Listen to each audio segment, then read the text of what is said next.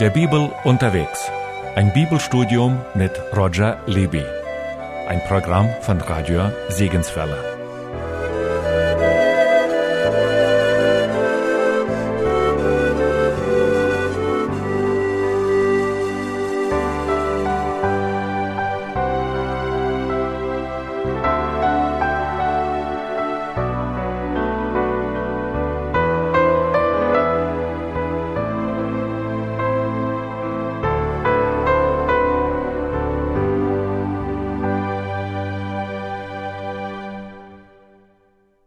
Beschäftigen uns mit den Prophezeiungen des Alten Testaments über das erste Kommen des Messias. Heute wollen wir, nachdem wir letztes Mal Prophetien im Buch Hosea angeschaut haben, wollen wir die Prophezeiungen im Buch Daniel bezüglich des ersten Kommens des Herrn Jesus betrachten. Wir lesen zuerst das ganze Kapitel 9 durch. Darf ich jemanden bitten, Daniel 9 ab Vers 1. Im ersten Jahr des Darius, des Sohnes des Ahasveros, aus dem Stamm der Meder, der über das Reich der Chaldäer König wurde, in diesem ersten Jahr seiner Herrschaft achtete ich, Daniel, in den Büchern auf die Zahl der Jahre, von denen der Herr geredet hatte zum Propheten Jeremia, dass nämlich Jerusalem siebzig Jahre wüst liegen sollte. Und ich kehrte mich zu Gott, dem Herrn, um zu beten und zu flehen unter Fasten und in Sack und Asche. Ich betete aber zu dem Herrn, meinem Gott, und bekannte und sprach, Ach Herr, du großer und heiliger Gott, der du Bund und Gnade bewahrst denen, die dich lieben und deine Gebote halten. Wir haben gesündigt, Unrecht getan, sind gottlos gewesen und abtrünnig geworden. Wir sind von deinen Geboten und Rechten abgewichen. Wir gehorchten nicht deinen Knechten, den Propheten, die in deinem Namen zu unseren Königen, Fürsten, Vätern und zu allem Volk des Landes redeten. Du, Herr, bist gerecht. Wir aber müssen uns alle heute schämen, die von Juda und von Jerusalem und vom ganzen Israel, die, die nahe sind und die zerstreut sind in allen Ländern, wohin du sie verstoßen hast, um ihrer Missetat willen, die sie an dir begangen haben. Ja, Herr, wir, unsere Könige, unsere Fürsten und unsere Väter müssen uns schämen, dass wir uns an dir versündigt haben. Bei dir aber, Herr, unser Gott, ist Barmherzigkeit und Vergebung, denn wir sind abtrünnig geworden und gehorchten nicht der Stimme des Herrn, unseres Gottes, und wandelten nicht in seinem Gesetz, das er uns vorlegte durch seine Knechte, die Propheten sondern ganz Israel übertrat dein Gesetz, und sie wichen ab und gehorchten deiner Stimme nicht.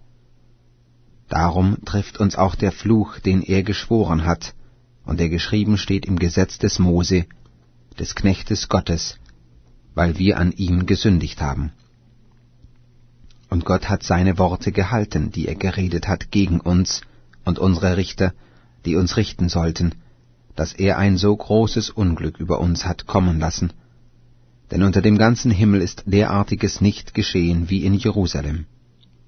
Wie es geschrieben steht im Gesetz des Mose, so ist all dies große Unglück über uns gekommen.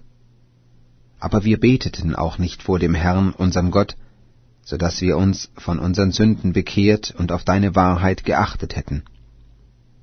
Darum ist der Herr auch bedacht gewesen auf dies Unglück und hat's über uns kommen lassen. Denn der Herr unser Gott ist gerecht in allen seinen Werken, die er tut. Aber wir gehorchten seiner Stimme nicht. Und nun, Herr unser Gott, der du dein Volk aus Ägyptenland geführt hast mit starker Hand, und hast dir einen Namen gemacht, so wie es heute ist. Wir haben gesündigt, wir sind gottlos gewesen.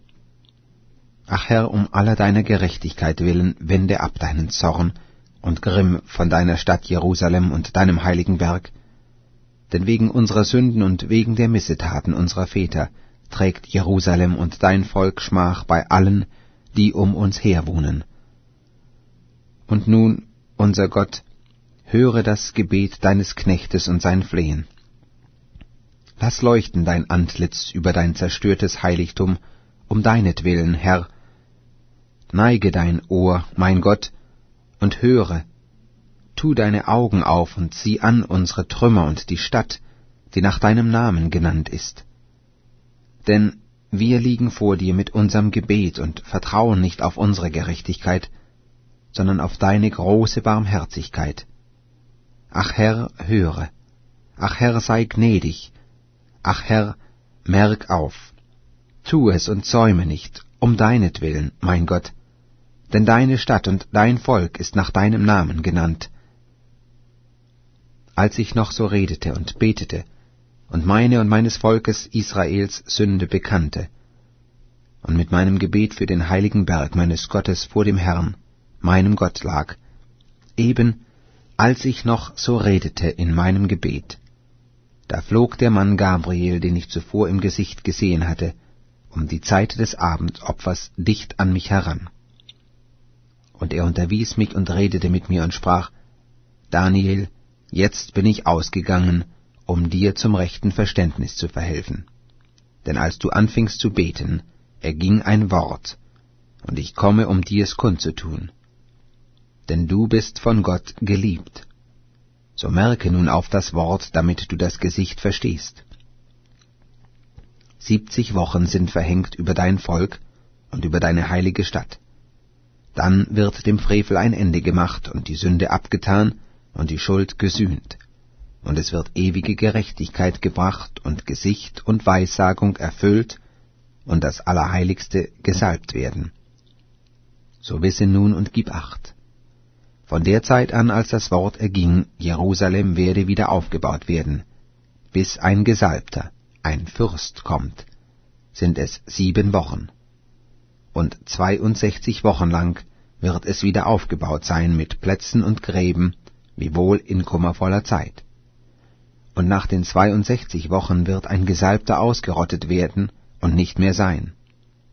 Und das Volk eines Fürsten wird kommen und die Stadt und das Heiligtum zerstören. Aber dann kommt das Ende durch eine Flut, und bis zum Ende wird es Krieg geben und Verwüstung, die längst beschlossen ist. Er wird aber vielen den Bund schwer machen eine Woche lang, und in der Mitte der Woche wird er Schlachtopfer und Speisopfer abschaffen, und im Heiligtum wird stehen ein Gräuelbild, das Verwüstung anrichtet, bis das Verderben, das beschlossen ist, sich über die Verwüstung ergießen wird. Vielen Dank. Das Kapitel lässt sich gut datieren. In Vers 1 wird gesagt, das war im ersten Jahr Darius, des Sohnes Ahasveros, aus dem Samen der Meder. Um welchen Mann handelt es sich da? Xerxes der erste, das war ja der Mann, der Esther, wird im Buch Esther genannt Ahasveros. Aber hier ist es eben Darius, des Sohnes Ahasveros aus dem Samen der Meder.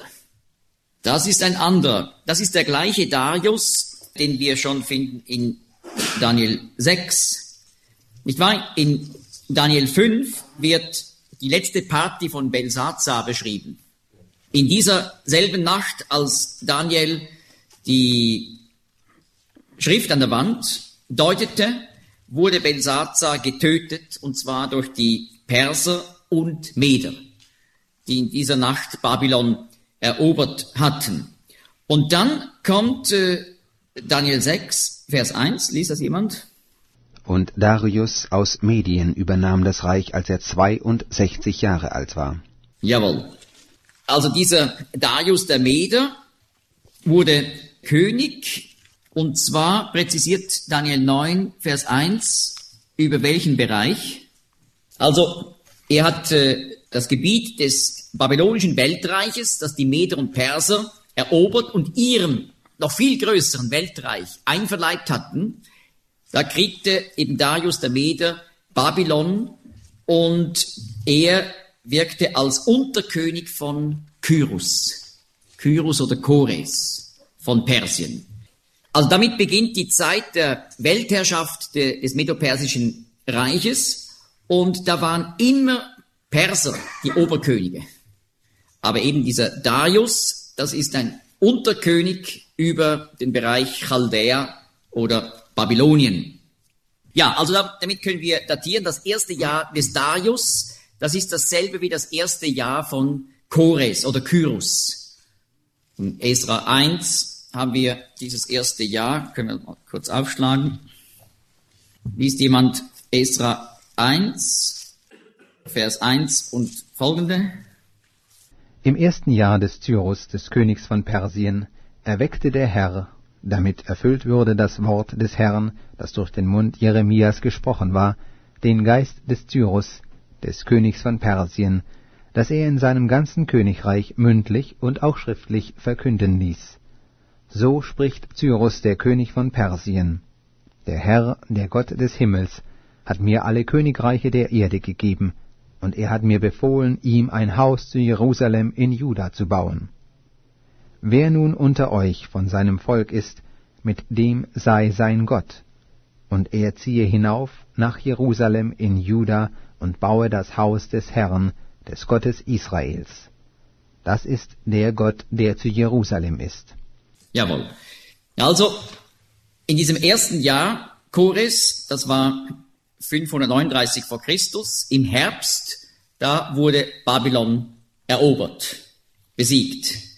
Und in diesem selben ersten Jahr hat dann äh, Chores den Erlass herausgegeben, dass die Juden aus der babylonischen Gefangenschaft wieder heimkehren dürfen in das Land der Väter, das aber von da an eine persische Provinz war, unter der Oberherrschaft von Chores.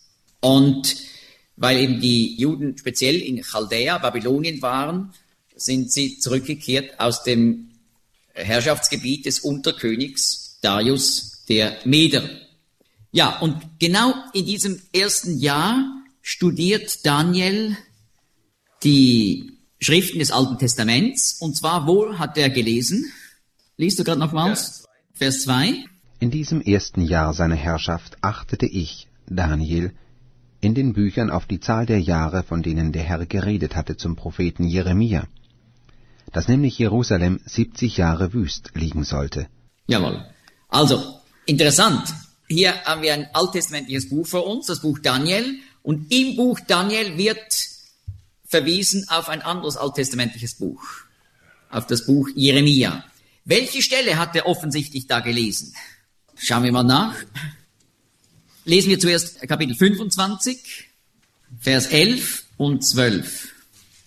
So dass dies ganze Land wüst und zerstört liegen soll. Und diese Völker sollen dem König von Babel dienen siebzig Jahre. Wenn aber die siebzig Jahre um sind, will ich heimsuchen den König von Babel und jenes Volk, spricht der Herr, um ihrer Missetat willen, dazu das Land der Chaldäer, und will es zur ewigen Wüste machen. Jawohl. Also hier wird etwas gesprochen über 70 Jahre. Und darauf verweist ja Daniel. Er hat auf diese Zahl der 70 Jahre bei Jeremia geachtet. Hier werden sie erwähnt. Was wird hier gesagt, was 70 Jahre geschehen soll? Es geht um die umliegenden Völker im Nahen Osten, die Babylon 70 Jahre lang dienen. Und in dem Zusammenhang wird gesagt eben, dass das Land Israel verwüstet wird. Vers 11. Und dieses ganze Land wird zur Einöde, zur Wüste werden. Also diese Verwüstung Jerusalems fällt zusammen mit dieser Zeit von 70 Jahren, aber ganz präzise sagt der Text, eben 70 Jahre lang werden all diese Nationen im Nahen Osten, werden Babylon dienen. Jetzt schauen wir uns die andere Stelle, Kapitel 29 an, Verse 10 und 11. Denn so spricht der Herr. Wenn für Babel siebzig Jahre voll sind, so will ich euch heimsuchen und will mein gnädiges Wort an euch erfüllen, dass ich euch wieder an diesen Ort bringe. Denn ich weiß wohl, was ich für Gedanken über euch habe, spricht der Herr. Gedanken des Friedens und nicht des Leides, dass ich euch gebe das Ende, des ihr wartet. Jawohl. Also auch hier werden 70 Jahre erwähnt. Worauf beziehen sich die 70 Jahre? 70 Jahre für Babel. Also Babel hat eine Frist von 70 Jahren hier an dieser Stelle und Kapitel 25 sagt, die Nationen dienen Babel oder man kann auch übersetzen Babylon, das ist das gleiche Wort auf Hebräisch. Die Nationen dienen Babel, Babylon 70 Jahre. Und jetzt, wie war das in der Geschichte? Wie hat sich das erfüllt? Die erste Wegführung, die geschah in Daniel 1, Vers 1. Da wird dir berichtet, bei dieser ersten Wegführung wurde nämlich Daniel nach Babylon gebracht. Liest jemand Daniel 1, Verse 1 und 2? Im dritten Jahr der Herrschaft Joachims des Königs von Juda zog Nebukadnezar, der König von Babel, vor Jerusalem und belagerte es. Und der Herr gab in seine Hand Joachim, den König von Juda, und einen Teil der Geräte aus dem Hause Gottes. Die ließ er ins Land Sinear bringen, in den Tempel seines Gottes, und tat die Geräte in die Schatzkammer seines Gottes. Jawohl. Also hier das dritte Jahr Joachims, das ist 606 vor Christus. Das war die erste Wegführung. Dann kam 597 die zweite Wegführung. Bei der musste unter anderem der Prophet Hesekiel mitgehen in die Gefangenschaft. Und dann eben kam 586 die totale Katastrophe. Jerusalem und der Salomonische Tempel wurden dem Erdboden gleichgemacht. Eine große Menge kam in diesem Krieg ums Leben. Und dann wurde die, die, die große Masse wurde dann deportiert nach Babylon. Und es gab schließlich noch eine vierte Wegführung, 582.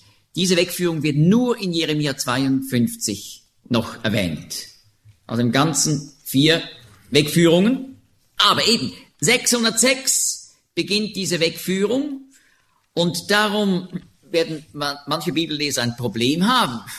606 bis 539, das ist klar etabliert, Herbst 539 wurde Babylon erobert, das gibt nicht ganz die 70 Jahre. Aber eben, wir haben noch das, diese Zahl 609 gehört. Was ist das? Nun, im Jahr 612 fiel Ninive, die Hauptstadt der Assyrer, und zwar unter dem Ansturm der Babylonier zusammen mit den Medern und den Skythen.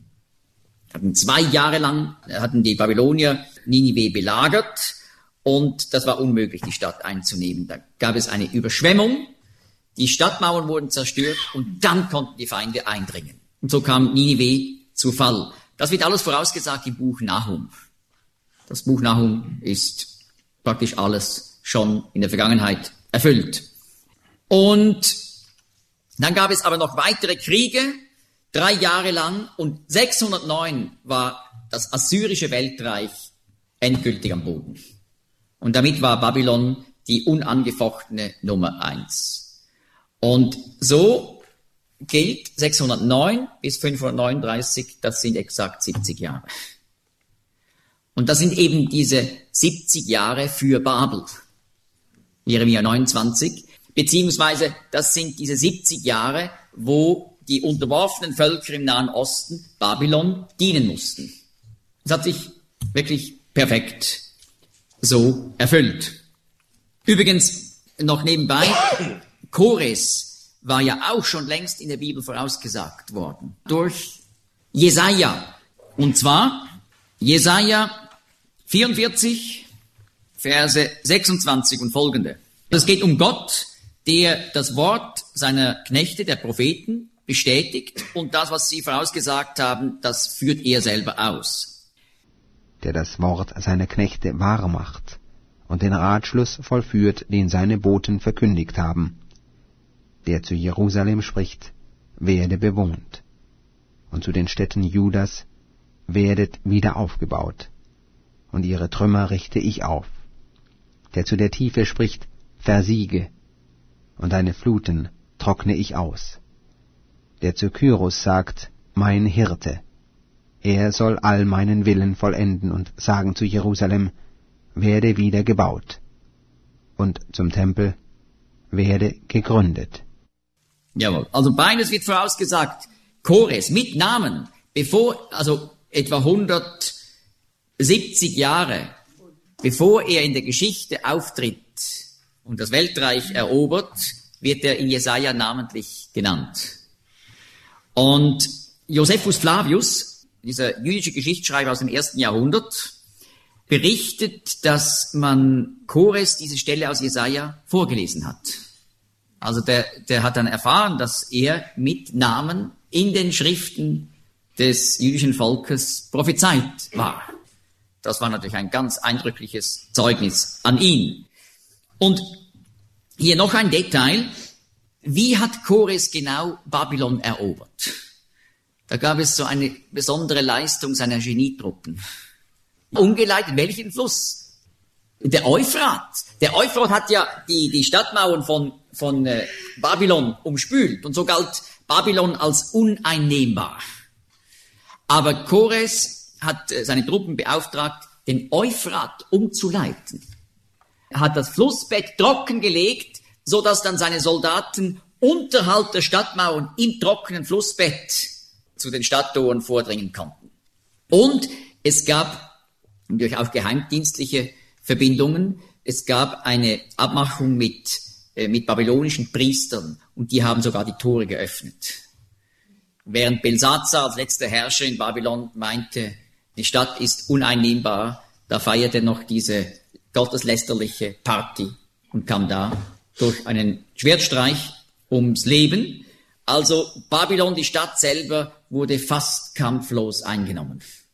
Die persischen und medischen Truppen hatten einige Kriege geführt vorher im Vorfeld, aber Babylon selber wurde praktisch kampflos erobert. Das war nur noch ein Putsch. Aber eben hier in Jesaja 44, 27 steht, der zur Flut spricht, versiege und ich will deine Ströme austrocknen. Der von Chores spricht, mein Hirt und so weiter. Das hat eben gerade eine entscheidende Rolle gespielt in Verbindung mit der Eroberung Babylons. Weiter, Kapitel 45, 1. So spricht der Herr zu seinem Gesalbten, zu Kyrus, den ich bei seiner rechten Hand ergriff, dass ich Völker vor ihm unterwerfe und Königen das Schwert abgürte, damit vor ihm Türen geöffnet werden und Tore nicht verschlossen bleiben. Ja, und das ging also bei Babylon wirklich so, dass die, die, die Türen einfach geöffnet wurden für ihn, ohne Kampf. Weiter. Ich will vor dir hergehen und das Bergland eben machen. Ich will die ehernen Türen zerschlagen und die eisernen Riegel zerbrechen und will dir heimliche Schätze geben und verborgene Kleinode, damit du erkennst, dass ich der Herr bin, der dich beim Namen ruft, der Gott Israels. Ja, also die Bibel betont, dass es sehr speziell ist, diese Prophetie, dass Gott diesen Mann namentlich in der Prophetie erwähnt und dass das letztlich dazu führen soll, dass er den Gott der Bibel erkennt.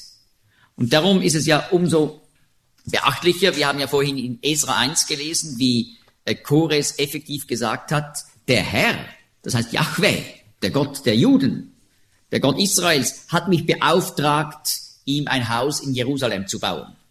Jeder aus seinem Volk, äh, der, den sein Herz bewegt, soll doch hingehen und den Tempel bauen.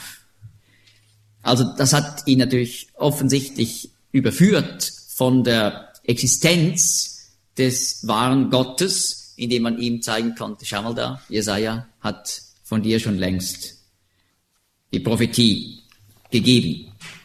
Weiter, Vers 4.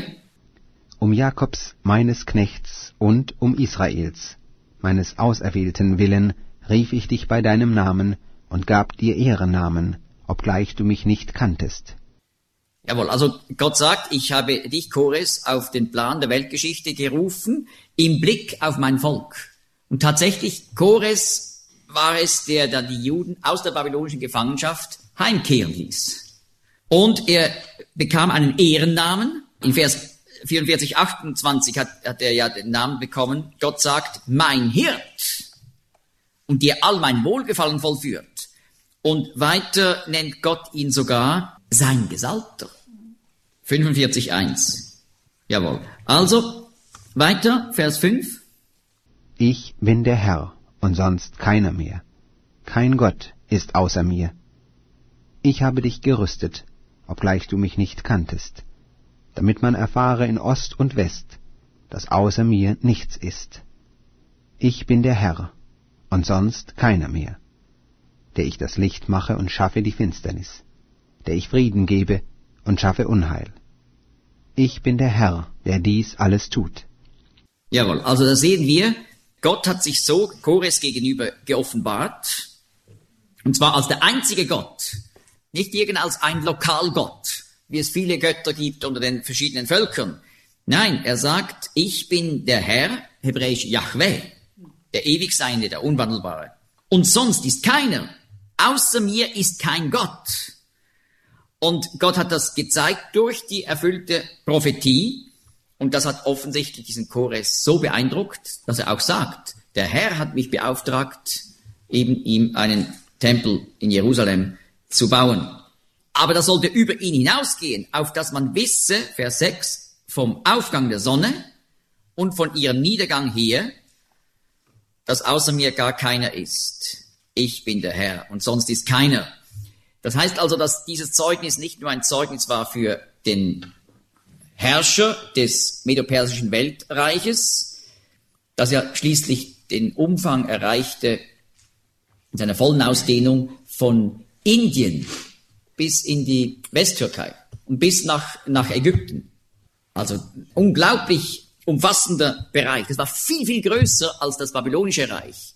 Und das hat sich natürlich überall herumgesprochen dass die Bibel Chores, diesen neuen Weltherrscher, vorausgesagt hatte. Und das zeigt uns eben, wie wichtig erfüllte Prophetie ist, um zu zeigen, wer der wahre Gott ist. Im Buch Ezekiel findet man ja in Verbindung mit der Prophetie 77 Mal den Refrain in Variationen und sie werden erkennen, dass ich Yahweh, der Herr bin oder ihr werdet erkennen, dass ich der Herr bin. Jedes Mal sagt Gott, wenn diese Prophetie in Erfüllung geht, werden die Menschen erkennen, dass ich der Herr bin. 77 Mal in Hesekiel. Ja, und das zeigt eben wieder, wie wichtig es ist, die erfüllte Prophetie auch in der Evangeliumsverkündigung zu verwenden. Das macht klar, was eben echte Prophetie ist, im Gegensatz zu all diesen Versagern in der Esoterik, in der Astrologie. Das funktioniert einfach nicht. Jährlich gibt es ja Wissenschaftler, die systematisch diese astrologischen Voraussagen sammeln und dann äh, wieder einen Gesamtbericht machen und sagen müssen, es ist praktisch fast 100 Prozent falsch. Also das zu Chores und dem ganzen Hintergrund. Und nun Daniel verfolgt eben die Bibel er achtet auf diese 70 Jahre, er realisiert, das ist jetzt genau so. Von 609 bis 539 sind das 70 Jahre. Das zeigt also auch, wie die alttestamentlich Gläubigen, die waren wirklich, die waren nahe am Wort dran und die haben studiert, was hat sich schon erfüllt, was ist jetzt dran, sich gerade zu erfüllen und welche Auswirkungen hatte das für Daniel. Also das ist nicht einfach rein intellektuelles Interesse zu sehen, wunderbar, wie sich die, die Bibel erfüllt und jetzt sind die 70 Jahre da vollendet und die Perser haben tatsächlich Babylon erobert. Nein, das hat Auswirkungen. Und er bekennt die Schuld seines Volkes. Er sagt, wir haben gesündigt. Wie soll man das eigentlich verstehen? Vers 5. Wir haben gesündigt und verkehrt und gesetzlos gehandelt. Es ist ja so, wir finden in der Bibel keine einzige Sünde von Daniel beschrieben. Also wir wissen nur aus seinem Mund, dass er gesündigt hat in seinem Leben. Beschrieben wird das nie. Wenn wir denken an, an Abraham, bei ihm berichtet die Bibel, in welchen Angelegenheiten er gesündigt hat. Auch bei Mose, auch bei David, auch bei Hiob sogar. Der verborgene Hochmut wird in der Bibel auch aufgedeckt. Aber bei Daniel finden wir eigentlich nur seine Treue beschrieben, aber er war kein Sündloser. Wo spricht er über seine eigene Sünde? Vers 20, ja, bitte? Als ich noch so redete und betete und meine und meines Volkes Israels Sünde bekannte und mit meinem Gebet für den heiligen Berg meines Gottes vor dem Herrn, meinem Gott lag. Jawohl, also hier wird ganz klar gesagt, nicht nur die Sünde meines Volkes Israel, sondern meine Sünde. Er hat die Sünde in seinem Leben schon gesehen, aber jetzt sehen wir, also diese prophetische Erkenntnis führt ihn dazu, sich zu überlegen, warum sind wir eigentlich nach Babylon gekommen? Das war Gottes Gericht, weil wir nicht der Bibel gehorcht haben. Das hat ja Mose schon längst vorausgesagt. Er, er betont das ja, wo, wo sagt er das im Gebet, dass diese Katastrophe der babylonischen Gefangenschaft prophezeit war im Gesetz Mose? Wo steht das in unserem Kapitel? Sondern ganz Israel übertrat dein Gesetz, und sie wichen ab und gehorchten deiner Stimme nicht. Darum trifft uns auch der Fluch, den er geschworen hat, und der geschrieben steht im Gesetz des Mose, des Knechtes Gottes, weil wir an ihm gesündigt haben. Also das war die Erfüllung des Fluches aus dem Gesetz Mose, aus der Torah. Und auch in Vers 13, so wie es im Gesetz Mose geschrieben steht, ist all dieses Unglück über uns gekommen.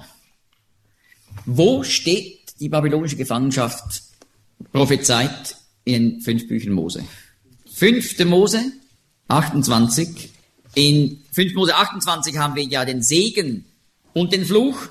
Der Segen wird beschrieben in den Versen 1 bis 14, der Fluch in den Versen 15 bis 68.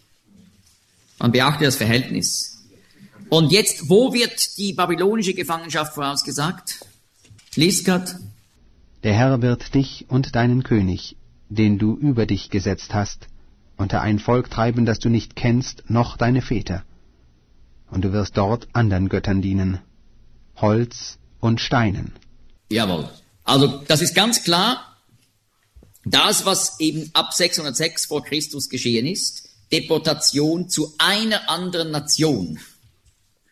Das ist eben nicht das gleiche wie später in Vers 64. Kannst du das auch noch lesen? Denn der Herr wird dich zerstreuen unter alle Völker von einem Ende der Erde bis ans andere und du wirst dort anderen Göttern dienen. Ja, das reicht. Also hier wird gesprochen in Vers 64 über eine Zerstreuung unter alle Völker. Und zwar von einer Extremität des Festlandes bis zur anderen. Das hat sich erst später erfüllt, ab dem Jahr 70 nach Christus.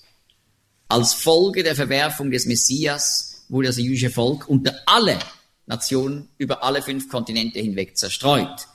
Aber Vers 36 bezieht sich eben auf, auf das Jahr 606 und folgende vor Christus. Da wurden sie deportiert zu einer anderen Nation. Und zwar wird noch präzisiert, dich und deinen König, den du über dich setzen wirst.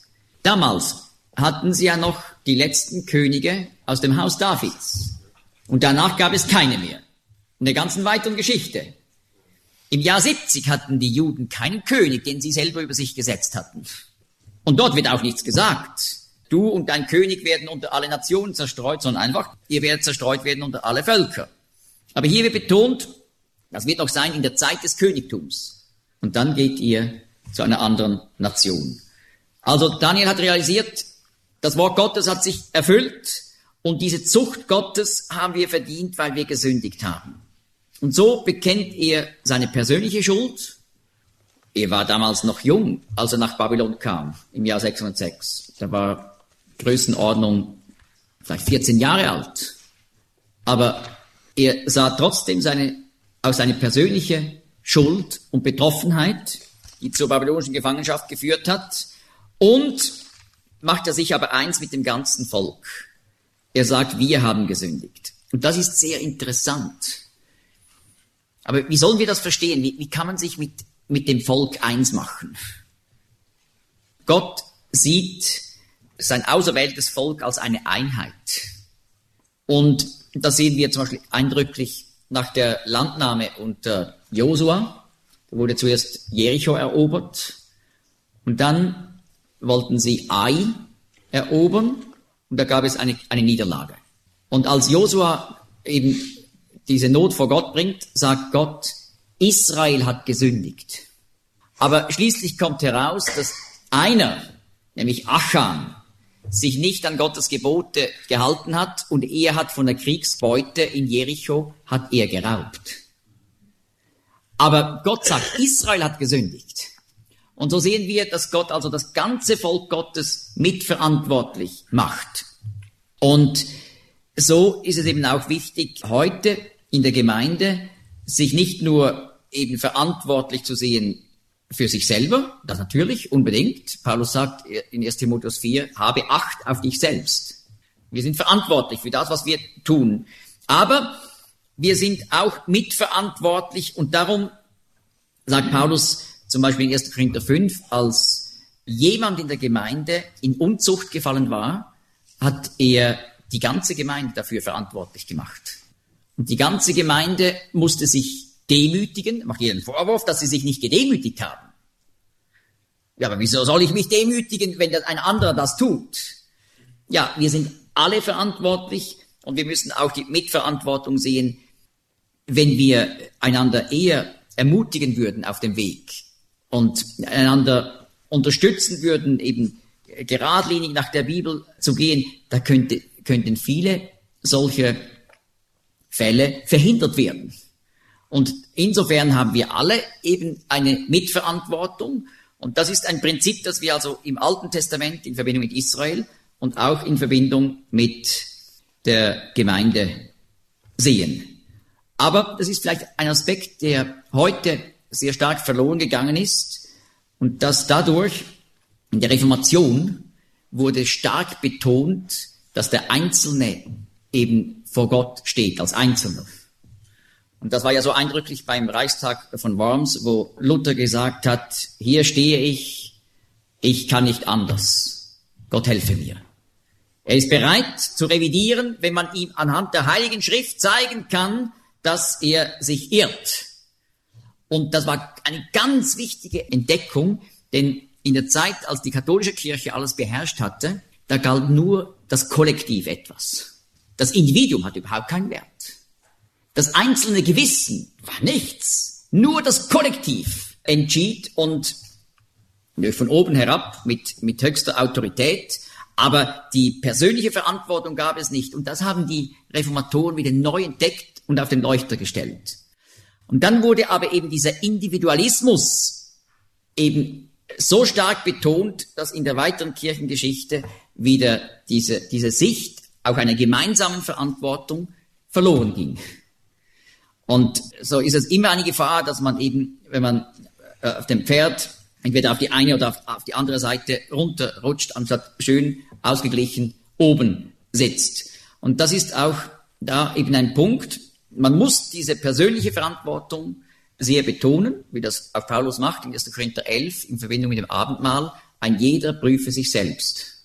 Aber im gleichen Brief, 1. Korinther 5, zeigt er, wenn jemand in schwere Sünde wie Unzucht gefallen ist, dann muss die ganze Gemeinde handeln durch Gemeindezucht. Es gibt auch eine, eine kollektive Verantwortung. Und das sehen wir so eindrücklich eben bei, bei Daniel, der eben die Sünde seines Volkes bekennt und sich mit dem Volk eins macht. Und wenn man das tut, dann wird man auch eher davor bewahrt, auf andere runterzusehen. Eben weil man sich bei aller, aller Untreue im Volk Gottes eben mitverbunden sieht und mit betroffen ist, oder wie Paulus sagt, in Verbindung mit dem Thema vom Leib, wenn ein Glied leidet, leiden alle Glieder mit. Und das können wir so schön bei, bei Daniel lernen. Diese Verbundenheit mit dem Volk, diese Betroffenheit über die Schuld des ganzen Volkes Gottes. Nun, Daniel bekennt also seine Schuld vor Gott und plötzlich bekommt er Besuch. Vers 21. Gabriel kommt auf Besuch. Der Engel Gabriel. Und zwar wissen wir sogar um welche Zeit. Die Zeit des Abendopfers. Wie viel Uhr ist das? 15 Uhr. Das Morgenopfer wird ja, äh, wurde in Jerusalem im Tempel immer um die dritte Stunde, also entspricht äh, 9 Uhr, aufgelegt als erstes Opfer und das letzte Opfer wurde aufgelegt eben um 15 Uhr, neunte Stunde ab 6 Uhr gerechnet, nicht wahr? Und übrigens ergibt das genau die Stunden der Kreuzigung. Nicht wahr? Die Evangelien erklären, dass der Herr Jesus um 9 Uhr gekreuzigt wurde und um 3 Uhr nachmittags ist er gestorben. Das sind genau die Stunden der Opferung. In diesem Rahmen werden alle Opfer dargebracht, eben beginnend mit dem Morgenbrandopfer, endend mit dem Abendbrandopfer. Und das hat schon seine Bedeutung dass diese Botschaft, die da Daniel dann bekommen hat, dass die genau da zur Zeit des Abendbrandopfers. Und da kommt also dieser Gabriel und bringt ihm die Prophetie über die 70 Jahrwochen. Lesen wir nochmals Vers 23, letzter Satz. So merke auf das Wort. So merke nun auf das Wort, damit du das Gesicht verstehst. Siebzig Wochen sind verhängt über dein Volk und über deine heilige Stadt. Dann wird dem Frevel ein Ende gemacht und die Sünde abgetan und die Schuld gesühnt. Und es wird ewige Gerechtigkeit gebracht und Gesicht und Weissagung erfüllt und das Allerheiligste gesalbt werden. Also er gibt ihm eine Prophetie von 70 Wochen. Shavua, Woche, ist einfach eine Siebener Einheit. Nicht wahr? Die Zahl sieben heißt auf Hebräisch Sheva und Shavua, das ist eine Siebener. Normalerweise wird Shavua gebraucht für eine Einheit von sieben Tagen. Aber wir sehen, hier geht es dann im Folgenden um Jahrwochen, also Einheiten von sieben Jahren. Der jüdische Kalender ist ja so aufgebaut, dass man wie bei uns eben in Monaten rechnet und in Jahren. Aber eine weitere Einteilung, Kalendereinteilung ist der Sieben-Jahr-Zyklus. In welchem Zusammenhang war der Sieben-Jahr-Zyklus? Ja. Die Sabbatjahre, nicht wahr? Immer sieben Jahre sollte die Landwirtschaft als Zyklus dauern und das siebte Jahr war dann ein Jahr, in dem man nicht mehr säte und erntete. Und dann rechnet man in Zyklen von sieben mal sieben Jahren, das wären 49 Jahre, und das 50. Jahr war dann das Jubeljahr. Und so hat man also auch in Zyklen gerechnet von, von 50 Jahren. Und so könnte man natürlich einen, einen ganz komplizierten äh, Kalender aufbauen oder nachvollziehen. Eben, da wird gerechnet in Tagen, in Monaten, in Jahren, in sieben Jahreszyklus und in 50 Jahreszyklen. Und wenn man das äh, so weiß, wie das da vollzogen wurde im Judentum, dann kann man auch ein bisschen besser verstehen, wie das mit dem Maya-Kalender ist, der angeblich am 21. Dezember 2012 zu Ende gehen soll. Das ist eben auch ein äh, ganz komplizierter Langzeitkalender.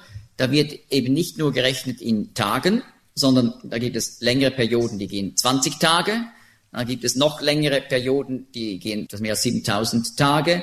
Und die längste Periode ist eine Periode von 144.000 Tagen. Und so werden in diesem Langzeitkalender werden die, die Daten äh, gerechnet und am 21. Dezember 2012 kommt eben genau das Datum 13 Langperioden von 144.000 Tagen und alles andere geht dann auf Null. 13, 0, 0, 0, 0. Also letzte sind Null Tage. Aber der Kalender hört dann nicht auf. Ein Tag später ist es dann 13, 0, 0, 0, 1 und am Tag danach zwei. Und der Kalender geht ganz, ganz normal weiter. Aber eben da werden, in, werden in, in langen Zyklen gerechnet und etwas ganz Ähnliches haben wir in der Bibel mit diesen sieben Jahr Zyklen und 50 Jahr Zyklen. Und darum war das eben für Daniel nicht schwierig, wenn hier gesprochen wird über 70 Wochen, also 70 sieben Jahreszyklen. Das sind zusammen wie viele Jahre? 490 Jahre, genau. Und merken wir, das ist eine Steigerung. Er hat sich beschäftigt mit diesen 70 Jahren für Babel. Vers 2. Und jetzt wird ihm eine Prophetie gegeben über eine Periode von 70 mal 7 Jahren. Und was soll dann geschehen nach diesem Zyklus von 490 Jahren? Der bezieht sich eben auf dein Volk.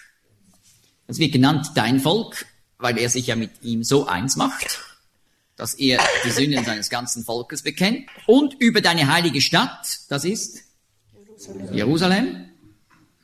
Und was soll dann geschehen in Verbindung mit Israel und Jerusalem? Erster Punkt, um den Abfall zum Abschluss zu bringen. Also Israel hat, hat ja gerade wegen seines Abfalls von Gott und seinem Wort die babylonische Gefangenschaft erleben müssen. Aber hier wird klar gemacht, dieser Abfall endet jetzt noch nicht. Das wird noch weitergehen. Aber es wird mal die Zeit kommen, nämlich nach 70 Jahrwochen, da wird der Abfall der Israeliten ein Ende erleben. Und zweiter Punkt, den Sünden wird ein Ende gesetzt. Und drittens, es gibt auch dann völlige Vergebung für Israel. Und ein vierter Punkt, also das Chaos voll von Ungerechtigkeit in der Weltgeschichte wird ein Ende nehmen. Gottes bleibende Gerechtigkeit wird dann herrschen hier auf Erden. Und weiter, dann erweist sich eben die Bibel als echt und damit drückt man das Siegel der Echtheit auf. So werden eben die Visionen und die prophetischen Schriften werden das Siegel der Echtheit erhalten und da muss ein Tempel gebaut werden und der wird gesalbt werden. Übrigens, interessantes äh, Detail, so nebenbei, eben in dieser Zeit, als Daniel diese Prophetie bekam, durften die Juden ja wieder zurückkehren in ihr Land. Und sie haben dann den Tempel aufgebaut, den zweiten Tempel, aber der wurde damals nicht gesalbt. Und zwar hatte man das Salböl von Mose nicht mehr. Dieses Salböl, das Mose verwendete zur Salbung des hohen Priesters Aaron und zur Salbung der Stiftshütte. Das hat man jahrhundertelang behalten. Und als der, als Salomo den Tempel baute, den ersten Tempel aus Stein, da hat man diesen Tempel gesalbt. Aber als der zweite Tempel gebaut war, hatte man dieses Salböl nicht mehr und so wurde er nicht gesalbt. Und auch die hohen Priester wurden nicht mehr gesalbt. Das waren keine gesalbten Priester mehr, die waren nur noch hohe Priester durch Investitur. Das heißt, indem sie die hohepriesterlichen Prachtskleider trugen. Also für uns ist das schon mal interessant. Also diese Prophetie hat offensichtlich nichts zu tun mit dem Tempel, eben als zweiter Tempel aufgebaut wurde und wann unterging? Im Jahr 70 nach Christus, als die Römer Jerusalem zerstörten. Und seither gibt es ja keinen Tempel mehr. Aber nach dieser Prophetie bleibt noch ein Tempel ausstehend, der dann gesalbt wird. Und da haben wir also ganz klar eine Prophetie auf einen dritten Tempel.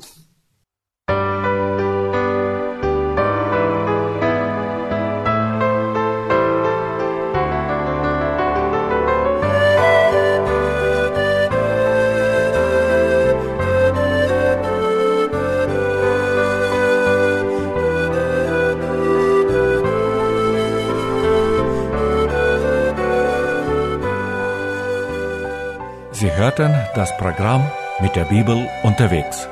Ein Bibelstudium mit Roger Libby. Ein Programm von Radio Segenswelle.